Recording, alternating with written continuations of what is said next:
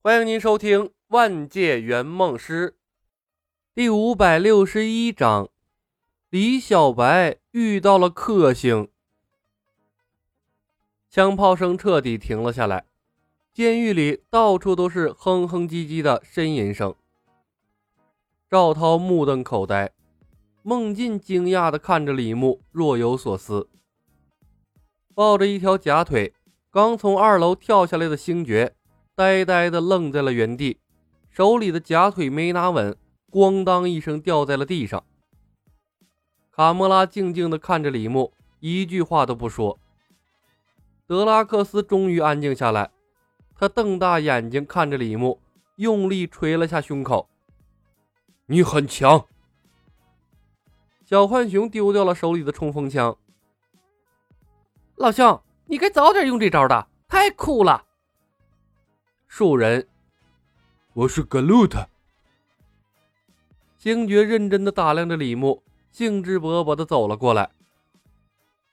兄弟，我是奎尔，彼得奎尔，大名鼎鼎的星爵，有没有兴趣跟我一起干？火箭浣熊说道。说实话，我并不想再有其人，我并不想再有别人加入了，那会让我少分很大一笔钱。不过。我们在奇恩监狱闯了这么大的祸，我想我需要你这样的强力打手。卡莫拉直接的多。宇宙灵球在我们手里，我已经和第三方签订了协议，卖给他可以得到四十亿。加入我们可以算你们一份。星爵不满的说道：“卡莫拉，我想你们应该搞清楚，灵球是我的。”卖掉他的酬金只能由我来分配。树人，我是格鲁特。看着眼前一群吵吵嚷嚷的家伙，李牧一阵头疼，而且心疼。一发万剑诀，智能飞剑上的妖丹能量耗尽，爆掉了。他默默为飞剑换上了一枚新的妖丹，顺带着思考未来的方向。这群家伙太扯淡了，做事完全不考虑后果，全凭一根筋往上莽。难道他以后要跟这样一群家伙混在一起，靠肌肉和运气通关吗？他一共才几颗妖丹呢？如果每次战斗都这样拼，能拼几回呀？等妖丹耗尽了，他难道也跟这群家伙一样赤膊上阵？星爵那些人有主角光环，客户可没有啊！不行，不能任由他们胡闹了。他必须取得银河护卫队的领导权。想到了这里，李牧道：“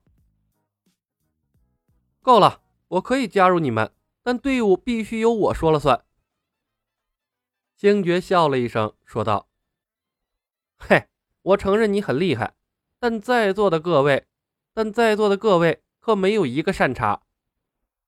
卡莫拉道：“当我背叛罗南的时候，我的命运只能由我自己做主，没有人能命令得了我。”树人，我是格鲁特。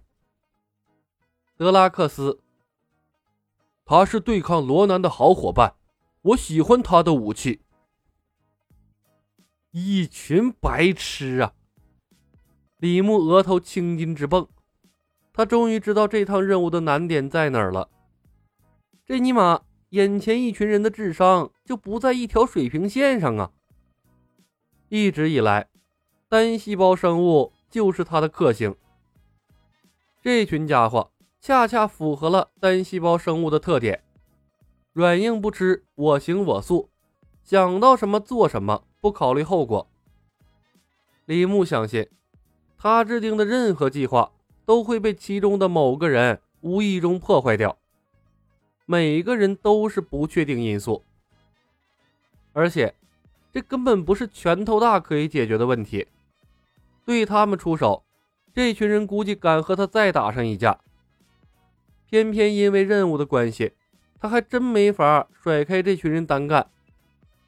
单单驾驶宇宙飞船这一项就把他难住了，靠他自己。也没办法对抗罗南的死灵军团。啊，好吧，我可以退一步。李牧深吸了一口气，稳定情绪。奎尔，我可以加入你们，但卖掉宇宙灵钱的灵球的钱，必须有我们一份不然谁都别想离开这所监狱。他改变了计划，当无法改变剧情的时候，先顺着走。星爵和卡莫拉对视了一眼，成交。火箭浣熊耸肩：“我没问题，毕竟这个黑头发的家伙也算救了我的命。不过当务之急，我们必须先离开这里。我想新星军团的人很快就要到了。”我是格鲁特。树人被打断的胳膊慢慢长了出来，他站在瞭望台下，四肢伸长，把自己当成了树梯。火箭浣熊灵巧地攀登了上去，卡莫拉飞身而起，一跃跳上了二十英尺高的瞭望台。他为灭霸改造过身体，跳二十多英尺轻而易举。星爵拖着假腿，一步一步顺着格鲁特的树身爬了上去。德拉克斯跟着他向上爬。